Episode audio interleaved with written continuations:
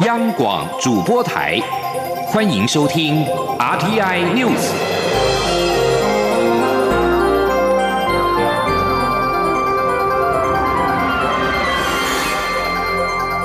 听众朋友您好，欢迎收听这节央广主播台提供给您的 RTI News，我是张顺祥。美国总统川普十三号宣布，全国进入紧急状态，将提供五百亿美元联邦援助，协助州跟地方对抗武汉肺炎，并且将扩大筛检。基于战略储备考量，也将大量购入石油，确保能源独立。川普并敦促各州成立紧急应变中心，启动应变计划。而美国联邦众议院的议长佩洛西十三号宣布，在野的民主党人已就遭武汉肺炎疫情影响的美国民众的纾困方案，与总统川普的政府达成了协议，聚焦的是免费的病毒裁剪以及纾困。此外，川普十三号还宣布，由于数艘游轮爆发二零一九冠状病毒疾病的疫情，大型游轮公司将从十三号的午夜开始暂停从美国离港三十天。川普数日前曾与确诊罹患武汉肺炎的巴西官员近距离的接触。川普原本说他并不担心，但十三号在记者的连番追问之下，终于松口表示将接受检测。对于中国外交部发言人赵立坚推文质疑武汉肺炎病毒源自美军，对此川普表示：“我们都知道它从哪里来。”美国的媒体报道，美国国务院召见了中国驻美大使崔天凯，表达了严正的抗议。而赵立坚的说法在中国的网络激起了广大回响，网友呼应并支持赵立坚的观点，指责美国，并要求美国道歉。美国总统川普十三号宣布，全美进入到紧急状态，释出数百亿美元抗疫资金，点燃美股旺盛的涨势。道琼指数飙涨了一千九百八十五点，创史上最大的涨点。三大指数涨幅都超过百分之九，创十二年来最佳表现。二零一九冠状病毒疾病疫情引爆全球股灾。道琼工业指数十二号崩跌两千三百五十二点，跌幅近百分之十，创一九八七年黑色星期一以来最糟表现。川普十三号在白宫宣布释出多达五百亿美元的抗疫资金之后，美股尾盘直线拉升，收复了十二号的大部分失土。道琼指数创历来最大单日的涨点，三大指数创两千零八年十月以来最大的涨幅。此前欧股跌升之后，十三号是温和的反弹，终止了六连黑的格局。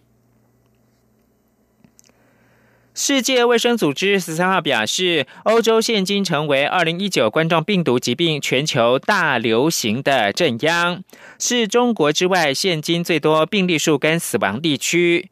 目前没有办法预测疫情何时会达到高峰。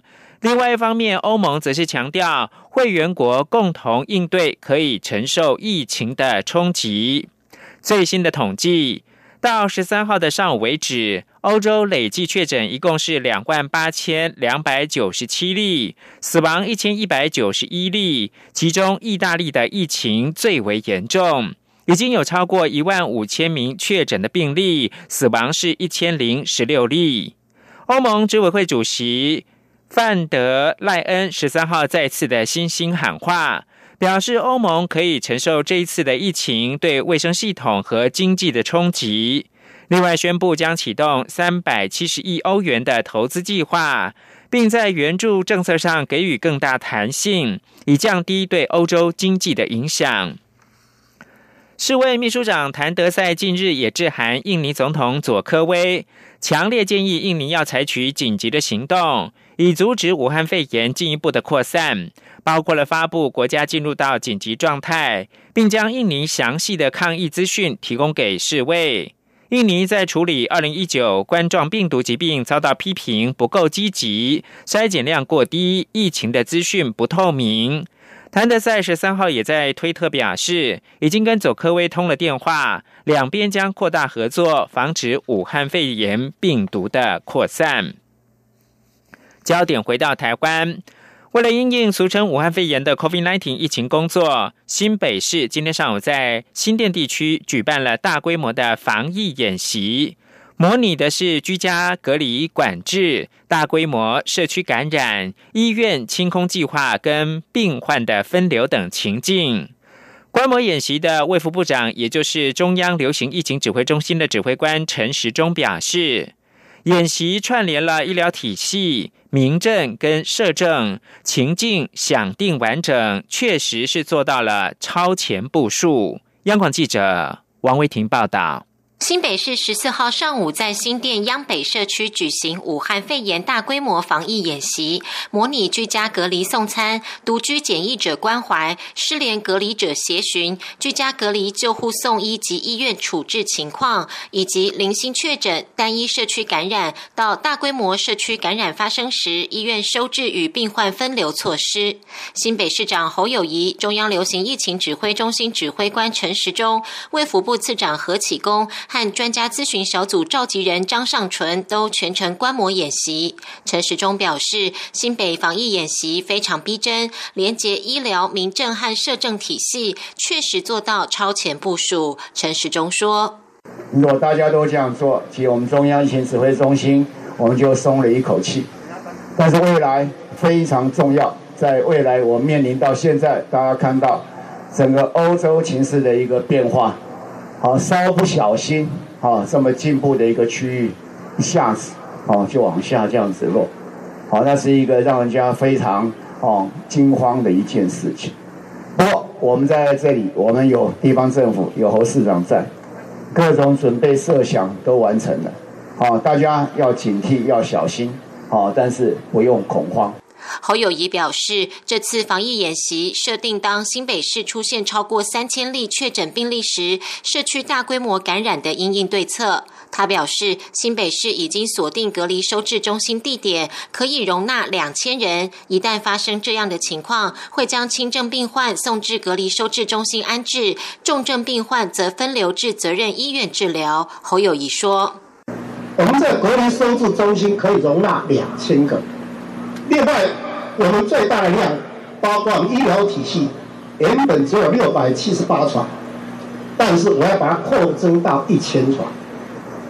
当这一千床出来的时候，隔离收治中心可以容纳的轻症的，或是我刚刚讲的无症状的确诊，先把它收起来。那在不够的，除了要采取居家隔离的方式来做应变以外，比较严重的一千床就要送到严重的收治医院里面去治疗。侯友谊也表示，现在应该为下一阶段做准备，各地方政府应该组成区域联防网络，例如北北基、桃竹苗组成区域小组，针对大规模社区感染进行区域联防兵推演练。他建议中央流行疫情指挥中心应该下令地方政府动员预先准备。中央广播电台记者王卫婷采访报道。经济部二十号将公布二月的外销订单的统计，因为去年二月正逢春节，基期比较低，接单表现续黑或者是翻红，仍然是难评估。不过学者认为，疫情蔓延，再加上国际油价崩跌。首季外销订单恐怕将会延续颓势。经济部日前的评估是受到武汉肺炎疫情影响，二月外销订单预估恐怕减三十到三十五亿美元，并同时下修外销订单首季表现。不过接单金额能否维持正成长，得视疫情情况而定。台经院的景气预测中心副主任邱达生表示。疫情延烧，中国二月复工步调缓慢，也连带拉低了石化、钢铁、机械等需求，相关的订单恐怕大幅减少。而且由于国际原油价格续居低档，会一低接单的动能，传统产业表现应该不乐观。不过也有部分产业受惠于转单的效应。他说，由于中国二月延后开工。导致显示器面板的产能不足，台湾涌现了大量的急单，有望抵消部分的减幅。另外，五 G 通讯、人工智慧、物联网等仍有需求，也让二月的外销订单有所支撑。进入枯水期的尾声，中南部各主要水库的蓄水率持续下滑。经济部水利署今天表示，目前的供水一切正常。南部的增文水库蓄水率虽然是跌破三字头，但相较往年同期仍是好一点。整体而言，全台湾的用水应该可以到五月底无虞。记者谢嘉欣的报道。武汉肺炎 （COVID-19） 疫情未解，政府宣导勤洗手。不过，正值枯水期尾声，中部以南各主要水库水情入不敷出。截至十四号上午，台中德基水库、台南增文水库蓄水率都来到百分之二十九。经济部水利署署长赖建信表示，自去年就已未雨绸缪，紧盯水情。现在水利署每两周召开水情会议，并寄出相关措施，像是水库放水总量管制、跨区调度、农业灌溉节水、自来水减压供水及产业节水。若天候条件允许，也会施作人工增雨。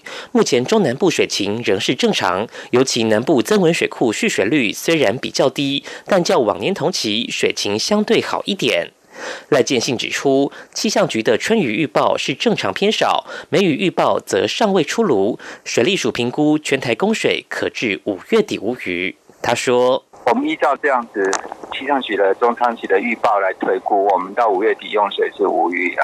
依照我们现在当下的做法，到五月底是 OK 的。那当然，这个目标我还是要讲，它还是有一些，比如说一些情境的风险啊，比如说你说完全。”完全都没有下雨，那这个是很特殊的状况嘛？至于全民勤洗手所增加的防疫用水，赖建信则说，即便国人每天多洗手十次，每次洗手二十秒，增加水量约为四十八万吨。政府以简陋节水、区域调度、农业节水所省下来的水量，大致可以满足民众防疫的用水需求。中央广播电台记者谢嘉欣采访报道。体育新闻：台湾的羽球一姐戴资颖十三号在全英的羽球公开赛女单的八强，全场仅费时三十分钟，就以二十一比九、二十一比十一轻取到世界排名十七的泰国好手彭帕维。四强将跟西班牙的名将马林争抢决赛门票。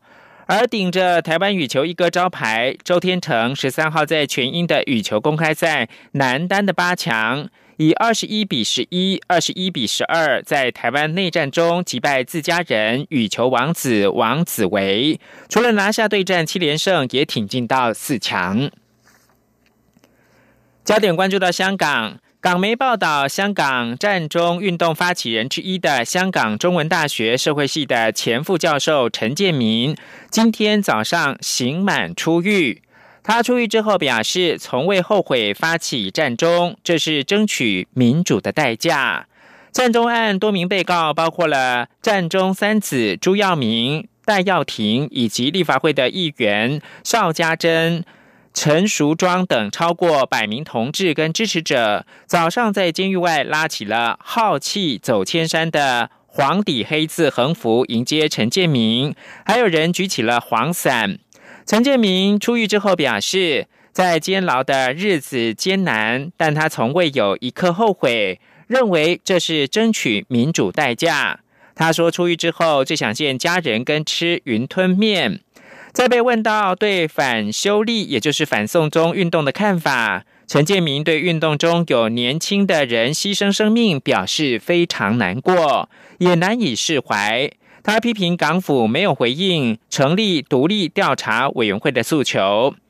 陈建明在去年四月被裁定串谋公众妨扰罪以及伤害他人犯公众妨扰罪成立，判监十六个月。